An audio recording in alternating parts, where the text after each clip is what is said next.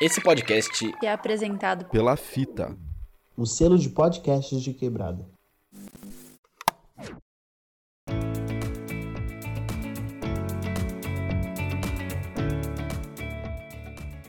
É, jovens, o episódio de hoje é um tanto especial para mim. A gente vai falar sobre diversidade na ciência. E sabe por que é importante falar disso? Primeiro, o Brasil é o país que mais mata travestis e pessoas trans no mundo, de acordo com o um relatório da Associação Nacional de Travestis e Transsexuais. Segundo, diante desse cenário difícil, vale falar sobre representatividade, né? Para mim, um homem gay, fico muito feliz ao ver casais como as nossas convidadas em um ponto tão alto da carreira acadêmica. Eu estava conversando recentemente com uma amiga de curso e a gente comentou sobre um professor que é gay e é casado e quão importante pra gente LGBTQIAP+, ver pessoas assim nesse ponto alto da trajetória científica acadêmica, sabe? É como se algo me dissesse, Olha, apesar das dificuldades, é possível chegar lá sendo quem você é. Júnior, agora sem mais enrolação, diz aí com quem a gente tá hoje. Então, Lusca, você estava falando sobre essas pessoas que chegaram a altos patamares na carreira acadêmica e que fazem parte da comunidade LGBTQIAP+.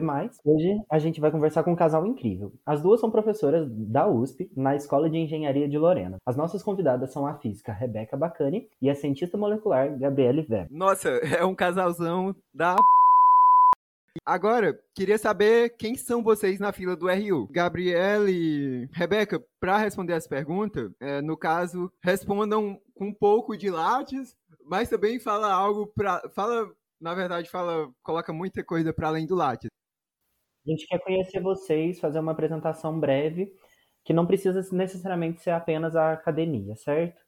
Então, se vocês se sentirem à vontade de falar orientação sexual, gênero, principalmente nesse tema que a gente está conversando hoje, seria bem legal.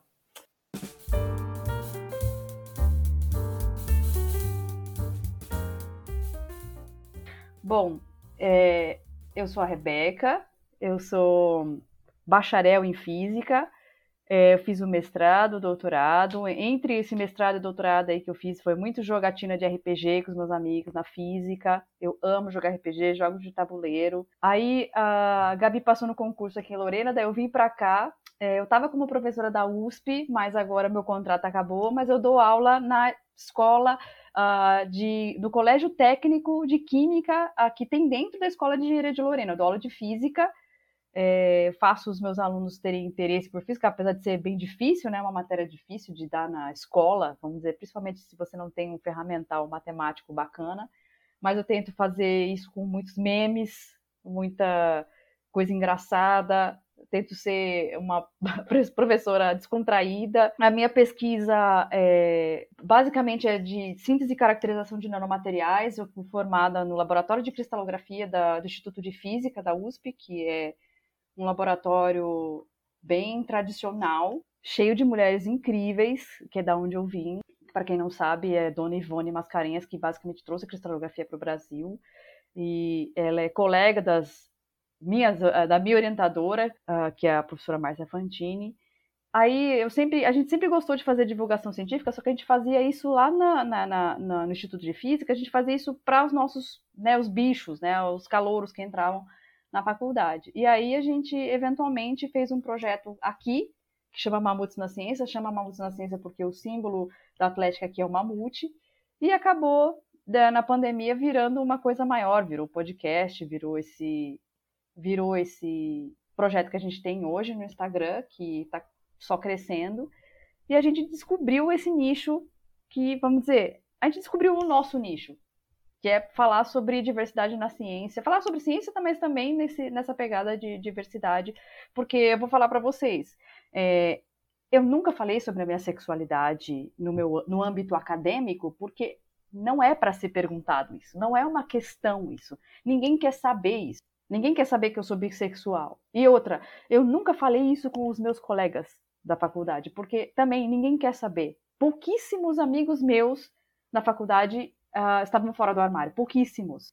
Inclusive tem um amigo nosso muito querido que está fazendo uh, postdoc na Polônia. É, ele começou a faculdade, tipo, namorando uma menina e de repente descobriu que ele era gay. E, tipo, sei lá, hoje ele é outra pessoa, assim, hoje ele descobriu quem ele é. Então, muita gente às vezes tem na faculdade a oportunidade de sair de casa e descobrir quem você é. Mas na academia ninguém quer falar sobre isso. Né? É um, né, é um. Ah, não, não fala. Esse assunto a gente não fala, sabe? Eu não sei se vocês passam por isso agora, né? Porque eu já me formei.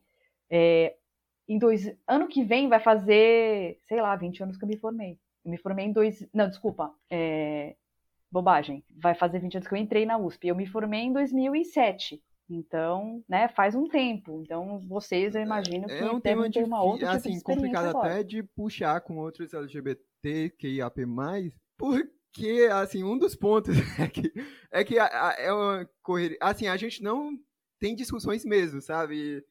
E, e quando a gente se encontra com outras pessoas assim, é, você tá cansado.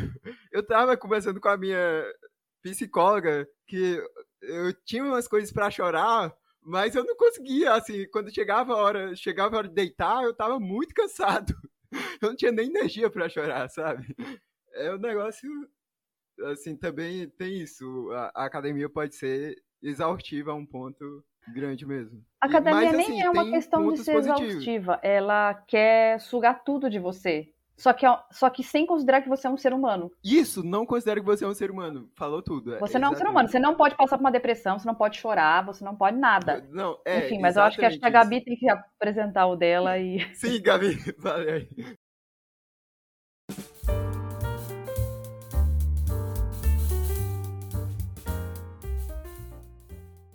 Então tá, eu sou a Gabi, eu sou travesti, eu sou lésbica, eu sou cientista molecular, seja lá o que isso queira dizer. É, tenho, fiz meu doutorado em física e comecei estudando teoria de cordas, mas acabei no processo me apaixonando pela integrabilidade, que é um tema que eu continuo pesquisando até hoje, que é um tema da física matemática que estuda a estrutura de teorias físicas, de uma certa maneira, né, que garantem em alguns contextos a solubilidade dessas teorias, em outros só umas condições de regularidade, depende de como é que você olha e em que contexto você está estudando. Hoje em dia eu trabalho com de tudo um pouco, né? Eu acho que essa é uma das graças de você estar na academia, depois que você é professor e ter uma certa liberdade. Eu continuo trabalhando com física matemática. Teve um período que eu trabalhei bastante com matéria condensada, agora deu uma cansada. Hoje eu estou muito mais preocupada com algumas intersecções que têm a ver exatamente com a questão da representatividade LGBTQIA+, na academia, e a questão trans dentro da academia. Então, estou em dois projetos razoavelmente grandes envolvendo entender as nossas dificuldades, a, o que, que falta, o que, que, fazem com a gente, o que, que a gente pode fazer para melhorar. Um é o Ciência LGBT, que é com a Rebeca, com a Cristal e com a Fernanda. E esse projeto começou ano passado. A gente está já no processo de final de análise de dados, então em breve a gente deve começar a divulgar alguns resultados da situação da academia brasileira para pessoas LGBTQIA+. E assim, o que eu posso adiantar logo de cara é a coisa não tá boa, mas tem uma luzinha no fim do túnel se a gente se esforçar, dá para ficar bem agradável e a gente florescer nesse ambiente hostil que é a academia para todo mundo. E o outro é um projeto muito bonito que começou também. Da mesma forma que o Ciência LGBTQIA começou por um acaso, esse outro projeto também começou por um acaso muito legal, que é o Corpas Trans, que é um projeto coordenado pela professora Silvana, da FEFELESH, e a gente está tentando entender qual é a dinâmica da população trans dentro da USP. É uma equipe bem grande, agora eu já não sei mais contar, mas As são só. Pessoas. Quê? Umas 12 pessoas. São umas 12 pessoas, sei lá, mas é, o importante é, são só pessoas trans na equipe do projeto. Então, uma acadêmica. Ah, e também tem a questão, né? A Rebeca falou da, do Mamutes na Ciência, mas a gente ainda tem um grupo de desenvolvimento de jogos voltados para o ensino, chamado Jedi. Tá? É com A, não é com I, tá? É AI, tá? Para a Disney não processar a gente. E a gente tem desenvolvido alguns jogos no começo para o ensino de química, agora a gente está terminando de desenvolver um jogo digital. Começou com um jogo de tabuleiro, agora é jogo digital. A gente deve voltar agora ano que vem, na próxima etapa do projeto, com jogos de tabuleiro para ensinar física. É um trabalho bem divertido que junta um dos meus hobbies, né, que é jogos de tabuleiro. Apesar de que, assim, né, jogos de tabuleiro foi um substituto para quando a gente não conseguia juntar e formar um grupo para jogar RPG, que sempre foi a minha grande paixão jogo, acho que desde que eu me entendo por gente RPG, não seria eu sem RPG. E para terminar, talvez, tem mais duas coisas, né? Não consigo falar de mim sem falar de duas coisas, além dessas todas que eu falei, né? Música, eu sou uma pessoa que respira música. Eu estava até agora estudando um pouco de música para uma música que eu estou escrevendo. E artes marciais, eu treino bastante Kung Fu, deixa só recuperar da Covid para voltar. Então, acho que essa é a Gabi na fila do pão, uma pessoa que está é, perdida, espalhada por tudo quanto é coisa e vai atrás do que parece ser interessante na hora. Gabi, só mais uma curiosidade minha. Você sente isso de cansaço sobre a academia, de também não querer falar sobre pautas LGBTQIAP+. Assim, é, a academia é destruidora, né? Eu, eu, eu, tenho trabalhado 50 horas semanais durante a semana, né? Tentando deixar o fim de semana livre. Então, sintam-se bem especiais, porque raramente a gente faz qualquer coisa de fim de semana, exatamente por causa desse cansaço, tentando minimizar um pouco, né? Ano passado a gente quase chegou num burnout. Então, sim, a academia é muito cruel. Se você não se cuidar, você pira, você queima, você se mata. E aqui não é nenhum eufemismo, não é, é a verdade pura. E ultimamente eu, eu não ando tão cansado, eu ando falando muito, mas é porque agora virou minha questão de pesquisa, né? Antes era, tipo, num processo de eu me entender. Então isso foi no começo da pandemia que eu comecei a falar sobre as questões LGBTQIA+, na academia, mas foi surgiu através de um convite. Acho que o pessoal da Universidade Federal Fluminense me convidou para dar uma palestra, acho que uma semana de engenharia.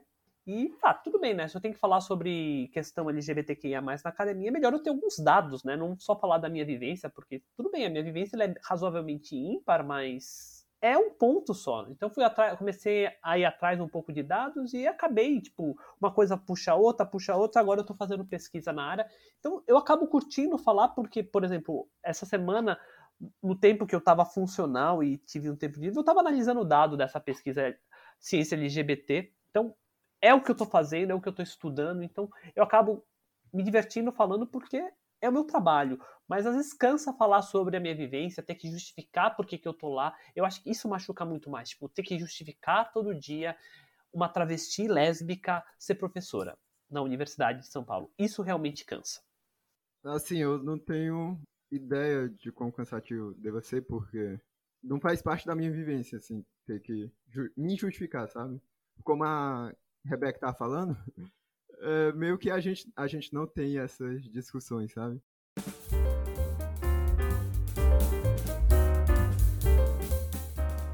Opa, antes de dar continuidade ao episódio, queria saber se você já acompanha nossas redes sociais. No Insta, estamos como arroba o Universo de Lusca, e no Facebook também. No Twitter é arroba Universo de Lusca, sem o O no início. Sigam lá.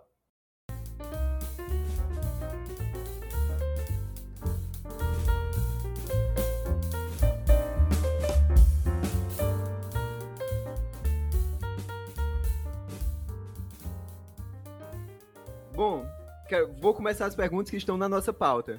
Primeiro, queria saber quando e como vocês conheceram. E a Gabi, vocês viram que ela fez ciências moleculares. Como é que é o curso de ciências moleculares? Você entra na USP e aí você presta. Você só entra nesse curso depois que você entra na USP. E aí ela entrou um ano antes que eu na, na, na física, foi para ciências moleculares. E aí, ela, isso em 2002. Eu entrei na física em 2003. E eu, obviamente, eu não conheci ela, ela não foi minha veterana porque ela não estava lá, né?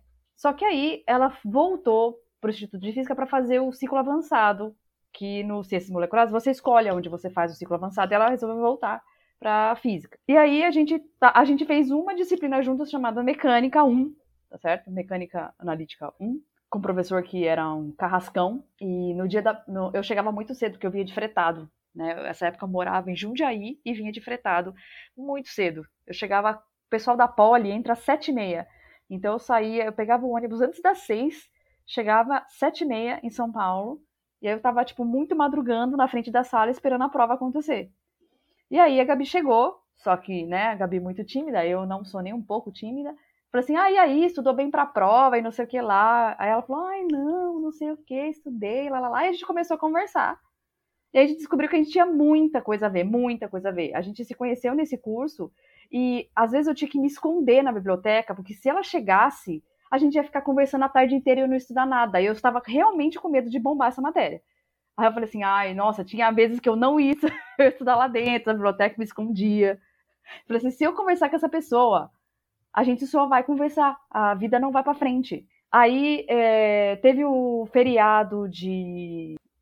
É, isso, o feriado de novembro lá, dia de Todos os Santos, e aí na ponte do feriado, é, eu falei assim, ô, vamos no cinema assistir O Exorcista 4, que eu amo filme de terror. Aí ela falou assim, vamos, vamos. E aí a gente ficou no Exorcista 4. Eu ainda tenho o bilhete do, do, do, do, do cinema. E aí, a partir daí, a gente ficou junta para sempre, basicamente. Do cinema. Que fofo. Que romântico. É, Assim, meu coração tá transbordando de fofura, sabe? Porque, meu Deus, é, é, é aque- aquela história de filme, sabe? Que você olha assim, não existe essa história. E, e ela contando, meu Deus, como assim? Existe essa história. Assim, tô apaixonado pela história de vocês. Inclusive, diretores, criadores de filmes podem criar uma história aí, ó. Não, que a bicha mor da física une, ninguém desune. Pelo poder de Newton. Pelo poder.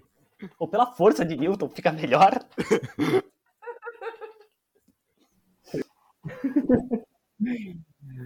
Pela força de Newton, realmente. E como foi é, essa trajetória acadêmica mesmo, ao lado de uma pessoa, que já que vocês se conheceram, né, super no início da graduação, assim, como foi é, esse caminho, momentos de, é, de separação física mesmo, enfim, como foi esse caminho aí que vocês traçaram, tra- estão traçando juntas? Assim, no começo. Assim, na verdade, eu estava na metade da graduação quando eu conheci a Rebeca. E assim, a gente fez uma única disciplina juntas, a graduação e a pós-graduação inteira. Nunca mais a gente esteve na mesma sala de aula. Mas óbvio, né? Tipo, a gente estudava junta, tipo, ela me ajudava com algumas coisas, eu ajudava ela com outras. Acho que muito mais também apoio psicológico, né? Tipo, ah, vai dar certo, tamo junta. Muito mais companheirismo, às vezes, do que até estudo. E assim, a gente sempre teve um, um trato bem claro de, olha, carreira em primeiro lugar, e é a gente vê o que, que a gente faz. E vamos indo. E foi indo, indo, indo, e acabou fundo. Tipo, o nosso relacionamento foi muito sem, tipo, grandes esperanças, grandes planos. Eram só duas pessoas que estavam andando mais ou menos na mesma direção e uma precisava da outra para ir mais longe. E calhou de é, eu passar no concurso primeiro e ela vir atrás, mas poderia ter sido ao contrário e eu ter ido atrás. Eu acho que talvez o período mais tenso para mim foi quando ela fez o doutorado sanduíche dela na Argentina. Ela passou três meses lá e foi muito difícil porque eu acho que eu nunca tinha ficado tanto tempo sem ela. Mas foi interessante que eu pude pa- passar uma semaninha lá com ela. Foi muito gostoso. Mas acho que é, tirando esse período, a outra que foi complicado foi quando eu, logo que eu vim para Lorena, né? Que ela ficou em São Paulo, e a gente só se via de fim de semana, mas logo logo ela, ela veio para cá, tipo, um semestre depois que eu tava aqui, ela já tinha voltado a morar comigo. E é isso, acho que não tem muito mais o que contar. Nossa vida é meio ordinária em alguns aspectos. Assim, parece tudo fofo, mas como qualquer qualquer relacionamento tem altos e baixos, tem questões difíceis, sempre tem. A questão é, você tá junto com uma pessoa que tá passando pelos mesmos tipos de problemas, não, não problemas, mas a mesma situação que você, você tem uma pessoa que tá fazendo pós-graduação ah, também. A pessoa sabe das tretas. A pessoa sabe que você tem que, às vezes, não tem como sair. Você tem que escrever uma tese. Ou, olha, agora não dá para eu ir. Eu tenho que ir no laboratório fazer alguma coisa. Tem muito mais compreensão. Eu tenho. Olha, não é à toa que você vê vários casais de professores é, que trabalham juntos. Na- no, no laboratório eu vim, tinha vários, vários professores que é, talvez foram casados, depois se separaram, mas continuaram trabalhando, porque, tipo, é muito difícil às vezes ficar com uma pessoa que não é ah, da área acadêmica, não por questões intelectuais, mas às vezes a pessoa não entende que, de novo, a, a academia quer você como um robô lá produzindo. Então é um pouco complicado ah, quando a pessoa não entende. Quando você tá com uma pessoa que está passando pelo mesmo que você, tem muito mais identificação, tem muito mais empatia. Tipo, olha, minha qualificação é semana que vem. Eu mesmo, durante meu doutorado, eh, eu passei por muita, muita, muita, muita complicação. Eu perdi basicamente a minha família toda no meu doutorado. Meu- eu entrei no doutorado, meu avô morreu, Minha mãe descobriu que estava com câncer. No ano seguinte, meu pai morreu. E depois, no outro no ano seguinte, a minha mãe morreu. A minha mãe morreu, eu tinha menos que um mês para entregar a qualificação do, do, doutorado. E se eu não entregasse, eu ia ser convidada a me retirar do programa. Então, tipo, a gente passou por muita, muita, muita, muita treta. E só com uma pessoa que realmente quer estar com você é que as coisas vão para frente. Também não é, não é tudo flores, né? Nossa, sim, não é tudo flores. E aproveitando que você falou que não é tudo flores, é, a nossa sociedade ainda tem um longo caminho a, a percorrer quando a gente está falando sobre naturalização da diversidade de gênero e sexualidade.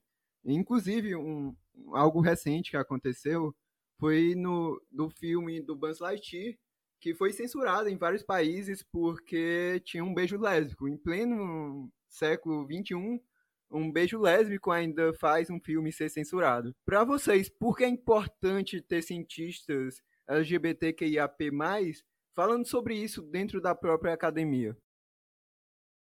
Assim, a, a treta é, nós somos macacos. E macaco faz o que, que macaco vê. É como eu gosto de pensar. E eu posso contar da minha história, né? Tipo, eu sei que eu quero, que eu quero trabalhar com ciência desde que eu me entendo por gente e eu sei que eu sou uma menina desde que eu me entendo por gente. Só que eu não sabia que eu podia ser uma menina e eu não sabia que eu podia ser eu e ser cientista.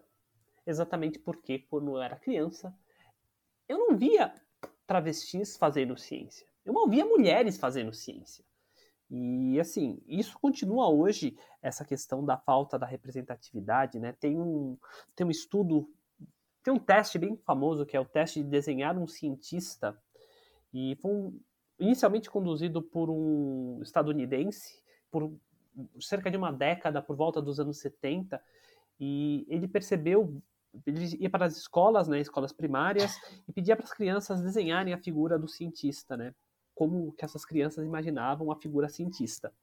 E a grande maior parte, tipo, é, grande maior parte é, deixa eu ver se eu acho aqui um número bonitinho. Não, não tá aqui, óbvio, né? Eu abri coisa errado. Mas é, acho que menos de. É, apenas 6% das crianças desenhavam mulheres como cientistas. E o resto tudo desenhava como um homem cis hétero branco. Anos depois, isso coisa no ano passado, ou retrasado, agora eu não lembro exatamente o, ano, foi, é, teve um trabalho que basicamente fez uma meta-análise desses testes feitos ao longo dessas, dessas, desses últimos 40, 50 anos. E o que eles perceberam é teve um aumento da representatividade feminina na ciência, pelo teste de desenhar um cientista, subindo para 26%. Ou coisa dessa ordem. Agora eu posso estar errando um pouco os números, mas é alguma coisa dessa ordem de grandeza. E acho que o dado mais interessante que eles viram nessa meta-análise é que, se você olhar para crianças que estão no, no pré-primário, nos primeiros anos formativos, a representação é 50-50, basicamente. Meninas desenham meninas, meninos desenham meninos. E conforme vai avançando na, na escola, vão ficando mais velhos, vão chegando no no Fundamental 2, no ensino médio. O que, que acaba acontecendo? É, a subrepresentação das mulheres acaba aumentando. As crianças acabam representando muito mais a figura do cientista como homem. Isso tem a ver com a nossa mídia representa a figura do cientista. É só você pensar, por exemplo, se você pensa em cientista, quem que vem na sua cabeça? Vem o Einstein, vem o Doc Emmett Brown de De Volta para o Futuro, que são sempre homens brancos, com aquele cabelo todo bagunçado, com um, um jaleco.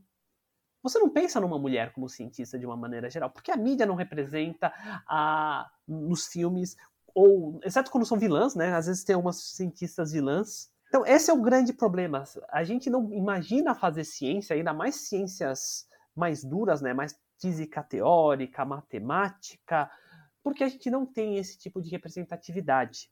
Eu até fiquei chocada. É, uns, umas semanas atrás eu estava preparando uma palestra para falar sobre representatividade feminina na, na física. E eu estava procurando um nome de, de físicas e matemáticas para falar, né? E eu acabei descobrindo que uma das pessoas que eu citava era uma mulher.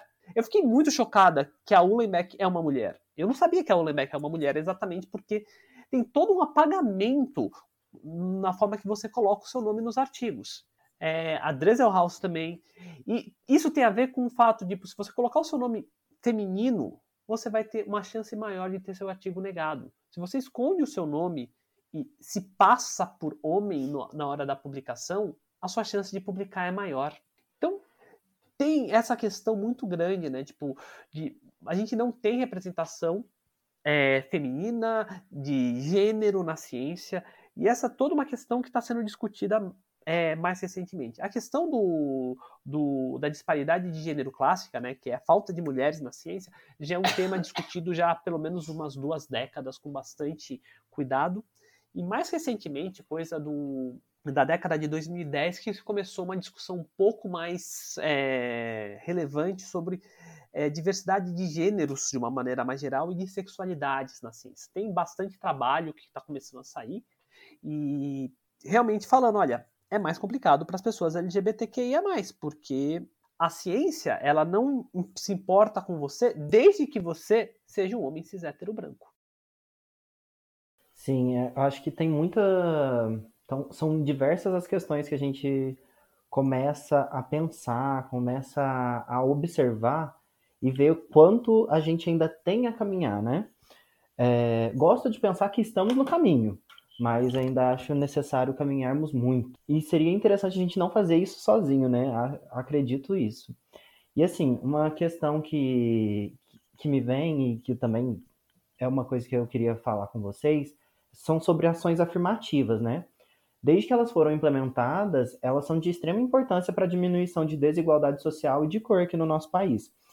E no Rio Grande do Sul, mais recentemente, as pessoas trans e indígenas passaram a ter direito às cotas em concursos públicos. E uma coisa que o governador Eduardo Leite, até onde eu sei, é o primeiro governador assumidamente gay no Brasil, né? Ele fala que essas cotas é, instauradas ali no estado, elas têm caráter reparatório, simbólico e de impacto na vida dessas populações, mas que também são fundamentais para o crescimento do ponto de vista civilizatório e para que as pessoas aprendam a conviver com as diferenças. Então, achei interessante esse, esse pensamento.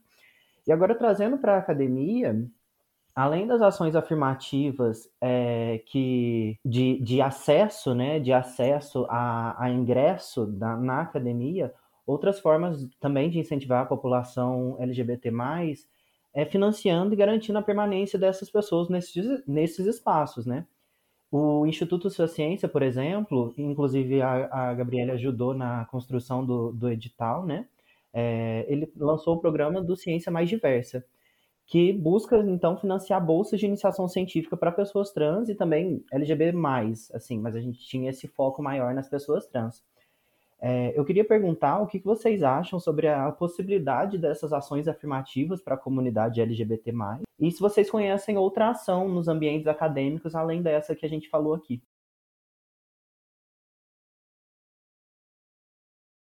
Olha, é assim, quando a gente pensa em ações afirmativas para a população LGBTQIA+, primeiro a gente tem que separar o LGBTQIA+, do T porque são populações completamente diferentes, com exclusões históricas completamente diferentes. É a mesma coisa que não dá para colocar, não dá para colocar tudo no mesmo bala, barra, é, no mesmo balaio.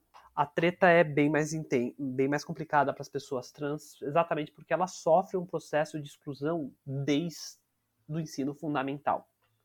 Então, primeira coisa, né, tipo, você tem que colocar as pessoas trans dentro da escola, da, das universidades e para isso já tem algumas universidades, tipo a UFABC, a UFSB, a UFBA, que tem cotas para pessoas trans na graduação. E tem, tem muita discussão em outras universidades, a Unicamp está discutindo, a USP está começando a discutir, quem sabe dessa vez a gente não fica na rabeira, mas é, tem também sobre cotas para pessoas trans na pós-graduação, elas são muito mais frequentes, tem muito programa já que tem, já não consigo nem enumerar quantos tem, porque eu já perdi a conta. Mas tem essa outra questão, né? Não adianta colocar para dentro se você não mantém a pessoa. E aí você precisa também ter alguns programas de bolsas. É, a, a, USP ela tem um programa, o, que é o Programa Unificado de Bolsas, que tem esse caráter socioeconômico, né? Tanto é que quando a gente submete pro projeto, a gente não submete com o nome de aluno, e quando a gente recebe o projeto, alunos vão se inscrever no, alunos vão se inscrever no nosso projeto e vem do lado do nome de alune vem um indicador socioeconômico e é enfatizado nos editais que, gente, que professores devem dar preferência para alunos em situação de vulnerabilidade. Eu uso isso explicitamente nos meus projetos. Eu faço questão de escolher meninas, pessoas é, pretas e pardas ou indígenas e pessoas LGBTQIA+. Muito dificilmente eu vou dar uma bolsa para um homem cis hétero branco, porque eu acho que não, não se encaixa no tipo de proposta dos projetos que eu tenho, mas isso acaba no final das contas ficando para a cargo de professor e quem está responsável por esse projeto. Então é importante ter outras, uh, outras ações afirmativas, tipo do Instituto Sua Ciência, de bolsas voltadas para a comunidade LGBTQIA+, para realmente a questão da permanência, que é muito mais complicada às vezes do que o próprio acesso. É, tanto que o Mamutes na ciência, ele é sustentado pela essa bolsa PUB, né? Uh, três dos nossos produtores de conteúdo são bolsistas. Então eles recebem para fazer conteúdo, fazer vídeo, editar o podcast. Que legal. Eu achei muito importante você trazer essas informações das, a, das ações afirmativas de ingresso né, nas universidades que já existem, porque eu não conhecia. E que bom que temos também na pós-graduação, né? Garantindo acesso. E agora, então, vamos voltar para garantir a, a, permanência também, né? Então, eu queria perguntar se vocês têm alguma ideia de como conseguir mais financiamento para essas pra ações desse tipo? É, existe alguma algum projeto, coisas que é possível fazer ao longo da vida, né, ao longo do processo mesmo, e como divulgar essas ações e atingir mais pessoas LGBT+. Assim, esse é um dos objetivos do projeto Ciência LGBT. A gente quer descobrir quem é a comunidade LGBT que está na academia brasileira, quais são as dificuldades que a gente enfrenta e sabendo onde a gente está e sabendo as dificuldades, com números a gente pode chegar para nossas gestorias e falar, olha, tem esse problema aqui, ó, tem esse número aqui, como é que a gente resolve? Com isso, começar a ter uma discussão para falar, olha, a gente precisa de um projeto de programas de bolsa que tenham entradas especiais para pessoas LGBTQIA+, entradas especiais para pessoas pretas e pardas, entradas especiais para pessoas indígenas. Ou uma coisa que eu não comentei, né, que é uma discussão muito forte nessa questão da inclusividade para a população indígena, é a questão do vestibular indígena, né? Pessoas indígenas, elas em algumas instituições estão fazendo um vestibular próprio, adaptada às condições com que essas pessoas crescem e priorizando os conhecimentos indígenas, o que eu acho que é uma coisa muito interessante. Não sei se se aplica alguma coisa parecida para pessoas LGBTQIA+, mas o ponto é, a primeira coisa que a gente precisa saber é quantos somos, onde estamos e quais são os problemas com números. Né? A gente sabe os problemas que estão na academia, mas a gente não sabe os números ainda. E quando a gente tem números, a gente consegue brigar com os nossos gestores. Outra coisa que a gente pode começar a brigar, né, que a população negra está começando a brigar dentro da USP, eu, eu sei, é, para ter cotas nos concursos para professorias negras. A gente pode começar a brigar para ter cotas para professoras e para professorias LGBT. Então, é tudo uma questão da gente começar a brigar e para isso a gente precisa ter números mas existem algumas formas da gente conseguir, enquanto a gente não tem políticas específicas para isso, da gente brigar. Por exemplo, o Corpas Trans, a gente conseguiu um financiamento bem representativo na Universidade de São Paulo para conduzir esse projeto. E deixamos bem claro logo de cara, olha, esse é um projeto de pessoas trans para pessoas trans. E a gente consegue estar tá com acho que seis bolsistas de graduação e duas de pós então é, é, é muito disso da gente começar a conhecer o problema, começar a trabalhar em cima do problema, juntar aliados.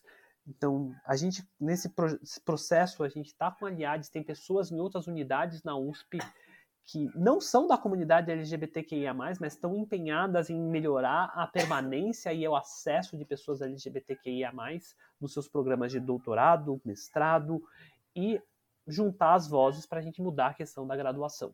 Infelizmente, eu não sei muito como está fora da USP, afinal, a USP já sozinha é um universo em si, mas é isso, a gente tem que começar pelo cantinho e ir juntando dado.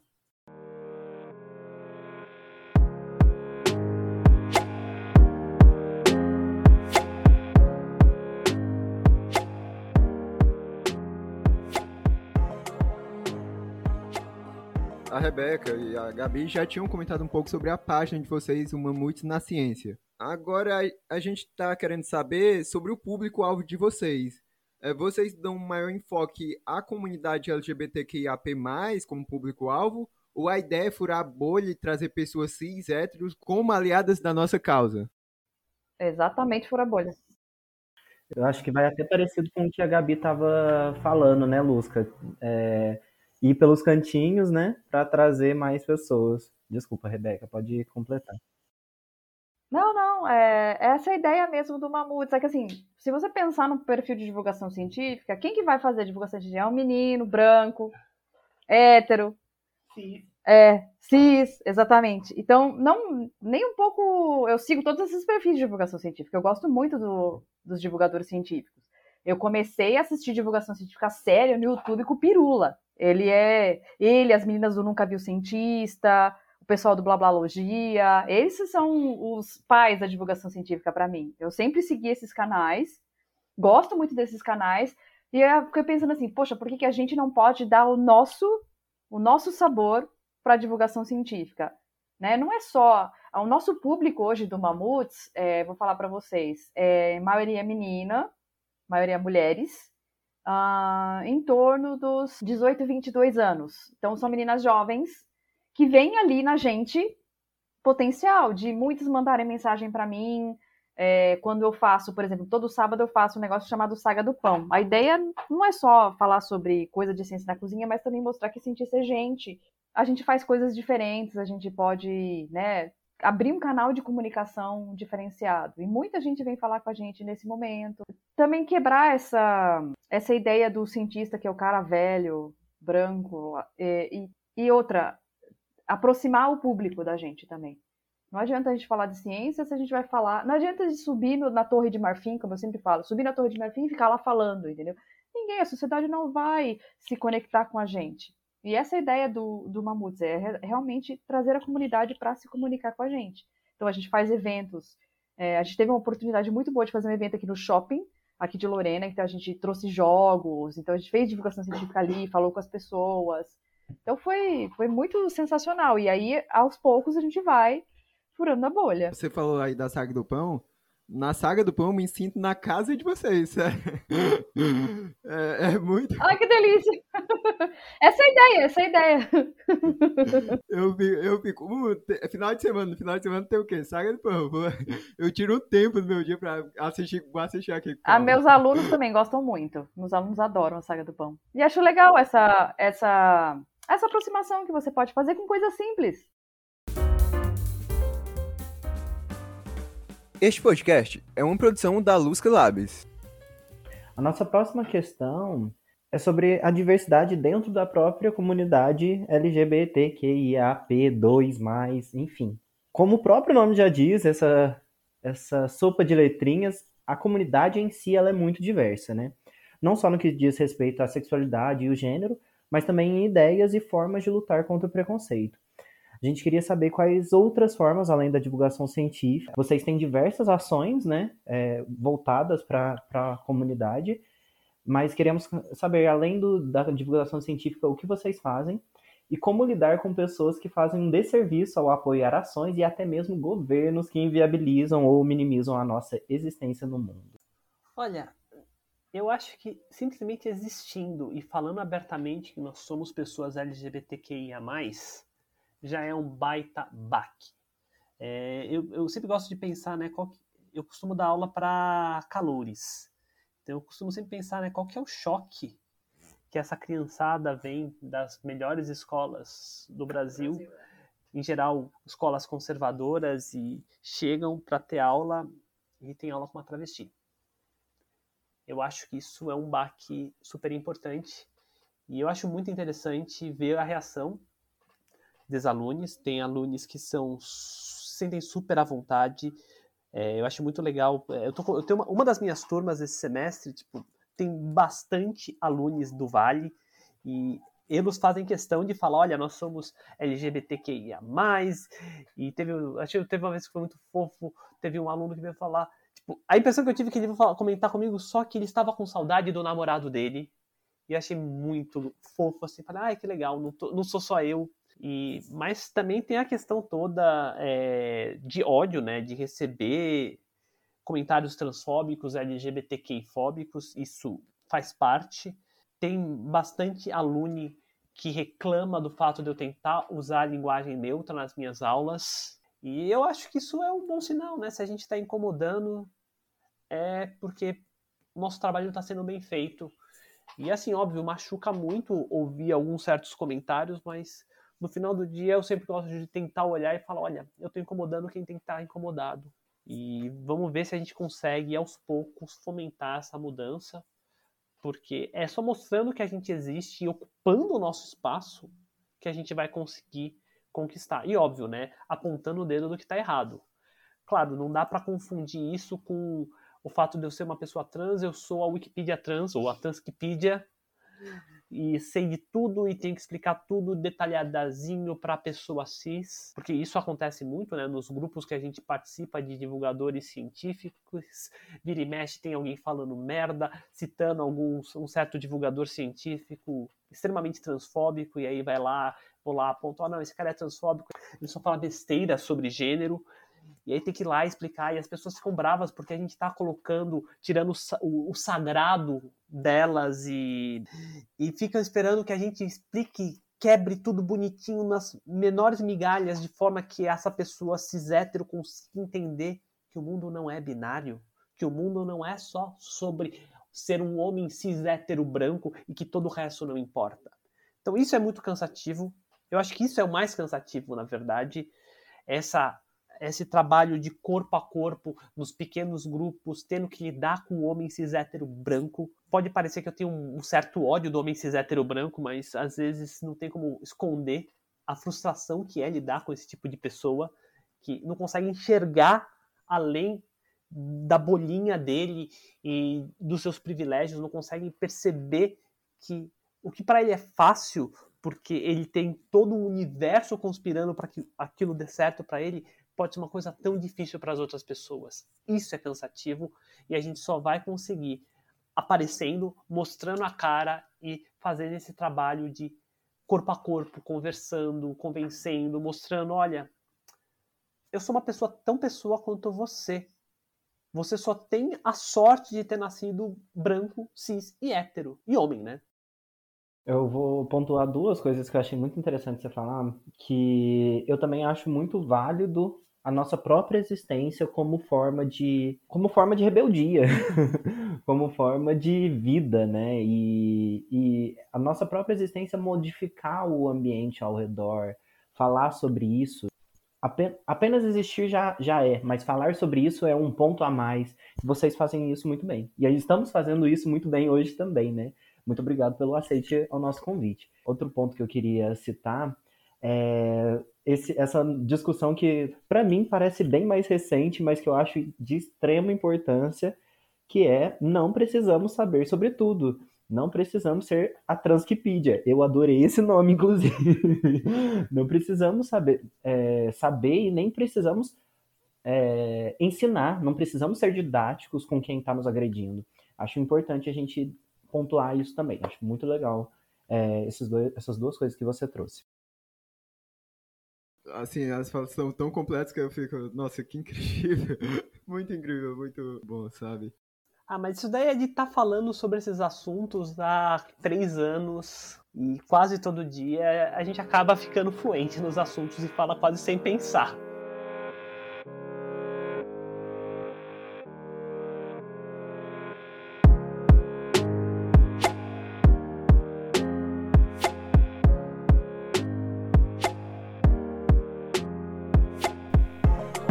Nossa equipe procurou o Ale Rodrigues, o afrobispo, e perguntou se o recorte de raça dentre as pessoas LGBTQIAP+, na ciência, é algo presente na área de pesquisa dele.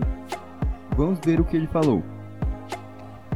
Veja só, não é algo presente na minha área de pesquisa, assim, diretamente, porque eu pesquiso divulgação científica na internet e não, minha pesquisa não tem esse recorte de gênero. Não bebo desses referenciais dentro da minha pesquisa. Ela tem um outro tipo de objetivo. embora é, a gente possa tangenciar esses aspectos a partir do momento em que a divulgação científica na internet possa tangenciar também esse assunto. Mas até o momento, dentro da minha pesquisa, eu ainda não encontrei é, esse debate dentro dos canais que eu estou analisando. E a gente ainda pediu para ele falar um pouco sobre como é ser cientista negro e LGBTQIAP+. Bom, olha, é, eu acho que nesse ponto nada é cumulativo, né? Não significa que o fato de eu ser negro se soma com o fato de eu ser gay, no meu caso, né? É, e, e a soma disso vai me gerar um maior preconceito, até porque assim, a gente não, quanti é, não tem como quantizar né, o preconceito. Ele é um aspecto muito mais qualitativo que permeia a nossa realidade. Então, acredito que o fato de ser uma pessoa negra e uma pessoa gay é, dialeticamente, né? Em alguns momentos, um pode ser. Um, fato de eu ser negro pode é, me trazer. me colocar em alguns lugares na sociedade.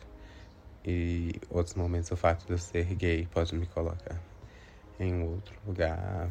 E às vezes a soma disso, de fato, pode me colocar em outros lugares. E também é, em lugares em que as pessoas podem de fato me julgar e é, me recriminar nesse sentido.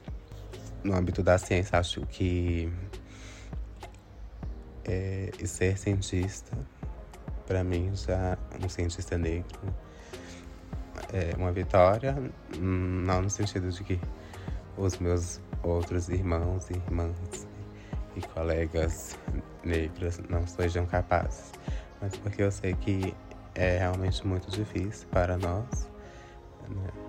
A gente de fato teve a população negra e temos né, uma dívida histórica com a sociedade, né? Então a sociedade na verdade teve essa dívida com a gente e a gente realmente saiu um em atraso, então na minha família, agora que as pessoas estão começando a se formar, né, essa geração de agora, da minha geração, geração dos meus irmãos.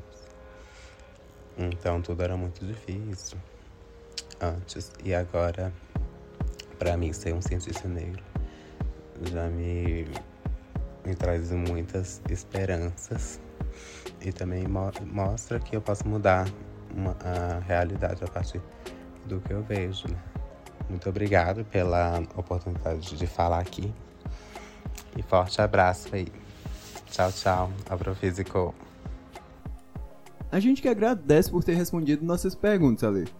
Agora, depois dessa participação mais que especial, trazendo pra gente as reflexões, tem um bom resto de episódio aí com a Rebeca e a Gabriela.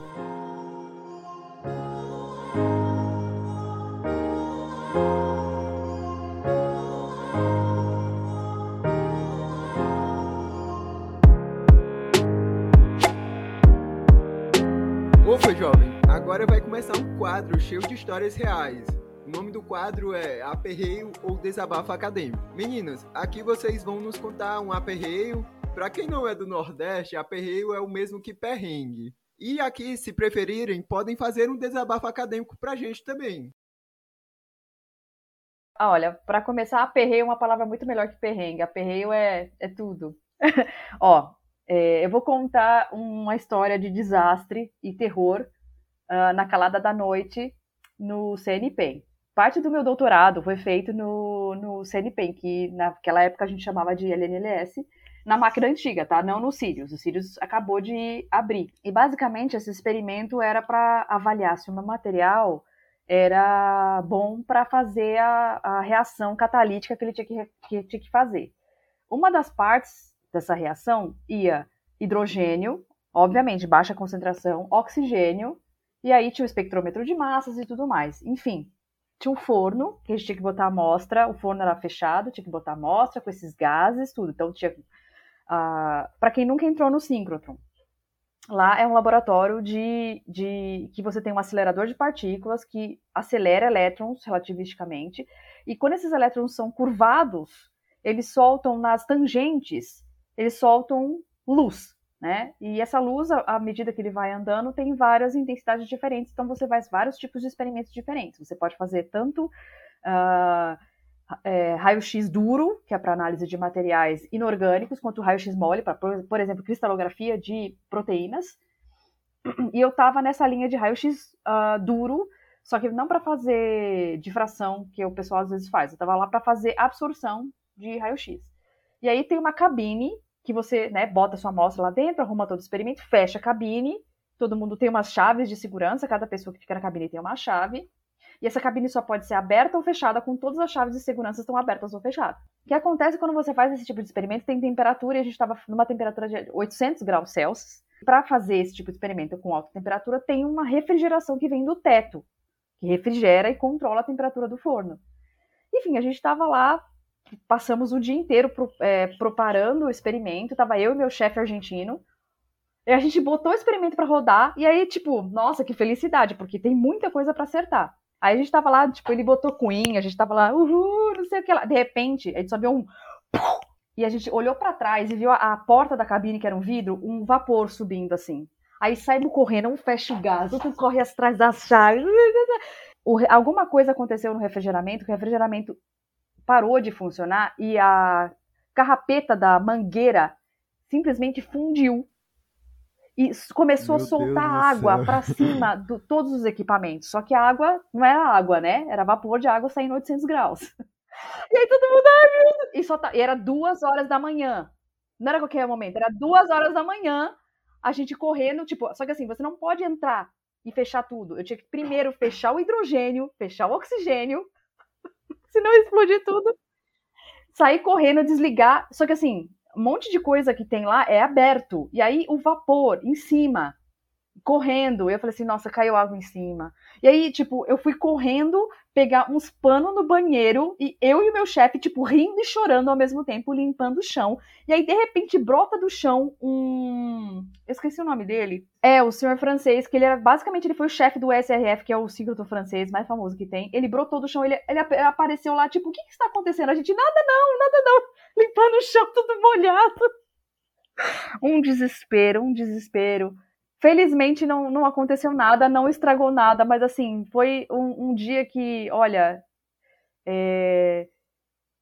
depois desse dia aí eu virei pro meu chefe e falei assim, olha, a gente não faz mais nada, se parar o experimento a gente vai pedir dia a mais, não... duas horas da manhã a gente não vai mais fazer nenhum, nenhuma alteração, a gente vai esperar os caras virem arrumarem. Porque não é possível. Esse dia, esse dia foi um dia que eu mais passei nervoso na minha vida. Nossa, imagina. Mas no, no final, o importante é que no fim deu certo, né? Você. Ah, no fim deu, deu. Deu, tá lá na minha tese os resultados.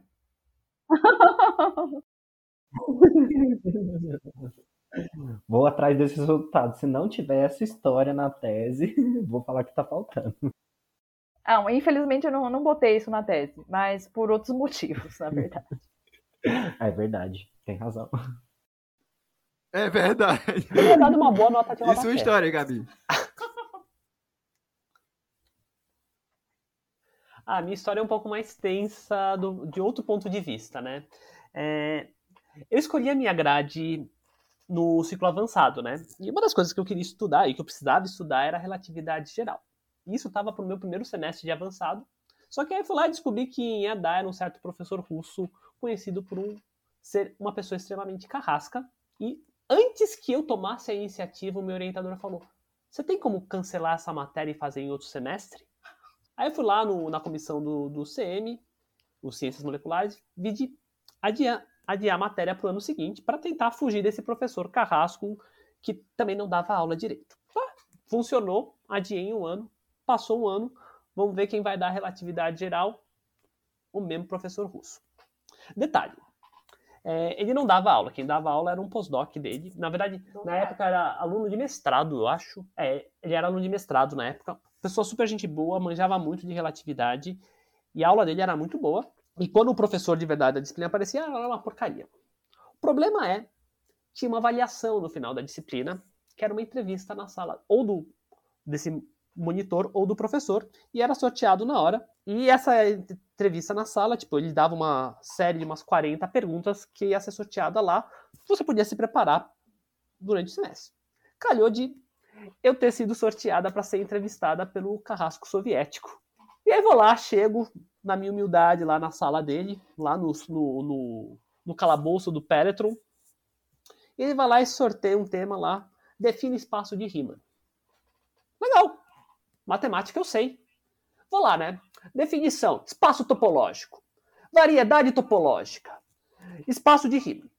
Pá, pá, demonstra umas coisinhas, pá. Cheguei e falei, pronto, tá definido o espaço de rima. Ele vira assim, mas cadê a física? Amigo, você pediu a definição de um negócio matemático. Eu defini. Não, não, mas aí você não sabe física, eu tô perguntando física. Não, você perguntou um negócio matemático. Aí ele vira assim, tá, tudo bem, não gostei do que você falou, vou te fazer uma outra pergunta.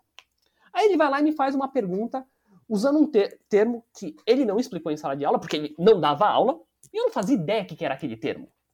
Aí para, para, tipo, tenta pensar, ó, oh, não sei, nunca ouvi falar desse termo. Aí ele vai lá dar uma cutucada, ah, era isso, o princípio da equivalência. Por que você não usou o nome correto? O nome que o seu monitor deu em sala de aula? Ah, não, não, não. Aí, tipo, vai, discute, ele pede para eu falar mais alguma coisa, eu vou lá, explico. E aí termina, ele já tá meio puto comigo. Eu tô extremamente nervosa, querendo dar um soco na cara desse desgraçado. E ele chega assim, tá, tudo bem, cansei. É, que nota que você se dá? Eu virei assim, na minha humildade, tinha estudado pra caralho. Eu acho que eu mereço nove. E ele olhou assim para mim. Nove de forma alguma, como assim? E ele começou a tentar me humilhar. Só que eu estava preparada. Eu tinha me preparado, tinha feito todas as 40 questões que ele tinha preparado no papel, bonitinho. Tipo, eu tava com quase 200 folhas de manuscrito lá preparado. Eu peguei, eu sei que, eu não sei o que, que me deu. Eu peguei essas 200 folhas e bati na mesa. Se não é se preparar, o que, que é isso? E pá! Bati com tudo na mesa. Ele olhou, pegou o negócio, ficou, ficou folheando, folheando. Ficou uns 5 minutos folheando. É, só que tá num nível de complexidade um pouco além do curso. Que livro que você usou para estudar? Aí eu recuperei a minha compostura, porque como relatividade geral fazia parte do meu projeto de ser, eu não tava, eu estava já estudando para um livro de pós-graduação, o um livro do Walt. E eu falei, não, eu estudei para aquele livro simplinho lá do Walt, um livro bem introdutório. Aí ele virou assim, ele fechou, falou, tá, tudo bem, fica com seu 9. E o mais legal de tudo, além de eu ter conseguido a nota que eu achava que eu merecia, na verdade eu merecia 10, mas a umidade falou um pouco mais alto na hora. Eu também acho que merecia 10. Anos depois, é, o, o, o, meu orientador de doutorado, ele também é soviético. E eles, pelos, pelos clubes soviéticos da universidade, ele ficou sabendo dessa história, só que sem saber que era eu. A pessoa que foi lá e peitou esse professor. Então virou uma certa lenda lendária em alguns círculos, essa minha peitada nesse professor. Eu, inclusive, acho que a Gabi merecia 10 justamente por ter batido o papel na, na mesa do professor. Olha, eu não recomendo fazer isso, tá? Mas se for a última, o último recurso, façam. Para vocês terem uma ideia, eu não fiz essa matéria. Eu não fiz essa matéria por causa desse professor, porque ele era conhecido por. É... Então, essa, essa entrevista na sala dele era sozinho. Era você e professor. Então, já tinha várias histórias aí dele assediar alunas, e aí eu falei, não vou fazer essa matéria, faço tudo por conta depois, e não fiz, por causa desse professor. Falando em tensão, uma pergunta que me veio aqui enquanto vocês contavam as histórias de aperreios de vocês, é o que vocês falariam para um jovem que está é, na graduação ou na pós, mas está com muitas incertezas sobre a vida profissional, a vida acadêmica e dificuldades, aperreios mesmo. Vocês contaram alguns aperreios aí, alguns, ah, de certo modo, alguma dificuldade ali com o professor. O que vocês recomendariam a esses jovens, principalmente jovens LGBTQIAP+. Tá, primeira coisa, né? Se você é uma pessoa LGBTQIA+, e tá na faculdade, procura algum coletivo LGBTQIA+, para chamar de seu, e você ter com quem conversar, com quem desabafar, alguém que entenda as problemáticas que você está enfrentando. Ponto. Segunda coisa, vá atrás das representações acadêmicas, porque se a gente não se agremiar, se a gente não se sindicalizar, se a gente não se juntar à universidade pública do jeito que a gente conhece, vai acabar.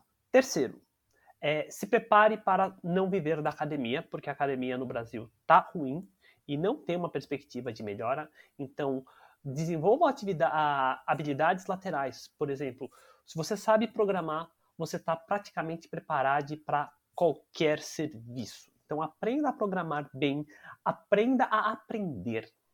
Principalmente se você está fazendo física, matemática. O seu objetivo na faculdade é aprender a aprender de uma maneira eficiente. Saiba isso, domine isso. E aproveite a sua graduação, a sua pós-graduação, para exercer a sua curiosidade. Não vá num projeto que você não acha divertido. Conversa com. Procura um orientador que tenha abertura para conversar. É, investiga com ex-alunos dele para saber se ele é um cara é um cara legal para ser, ser seu orientador e siga a sua curiosidade, ou como diria o Gandalf, siga o seu nariz. Porque, tipo, a academia tá uma bosta do jeito que tá, sendo extremamente honesta. Se você não tá se divertindo, pelo menos fazendo o que você tá fazendo, alguma coisa tá bem errada. Um adendo só, vá votar, vá votar. O futuro de vocês depende de vocês também se politizarem. Além de tudo isso que a Gabi falou. Além de se unir em centros universitários e coletivos LGBTQIA+, é, a gente precisa estar na política também. A gente precisa se ver lá também, porque se a gente também não estiver lá, nossos direitos também não vão estar sendo é, defendidos, né? Então, é muita coisa que tem para fazer, mas é isso. Foi maravilhoso mesmo. E para encerrarmos, vocês podem fazer suas considerações finais? Foi muito gostoso. Obrigadão. Ah, é isso, gente. Vamos existir que é, a gente já incomoda bastante. Out and proud. E, bom, se vocês puderem passar no nosso perfil, Mamutos na Ciência, em todas as redes, a gente agradece também por ouvir o nosso podcast, o Mamucast. E é isso aí. Eu faço coro com o que a Rebeca disse e acho que eu já falei demais nesse episódio. Se me deixarem falar, eu continuo falando, falando, falando, falando. Mas é isso. Exista em toda a sua unicidade. E não se importe com o olhar do outro. Porque ele só tá te julgando por porque não sabe o que, que você é. Você sabe o que você é. Seja você. Bom, gente, então é isso. Muito obrigado, meninas. A gente está terminando esse episódio aqui na terceira temporada do podcast Universo de Lusca. Eu tenho muito a agradecer vocês, Gabriele, Rebeca, por terem topado gravar com a gente, claro, e terem trazido tantas informações tão interessantes. É, muito obrigado mesmo, foi uma honra gravar com vocês. Como a gente chegou nesse episódio, né? A nossa própria existência já modifica o nosso ambiente ao redor. Então, falar sobre diversidade também é um ponto a mais. Foi muito bom ter gravado com vocês. Tchau, tchau, pessoal. Até o próximo.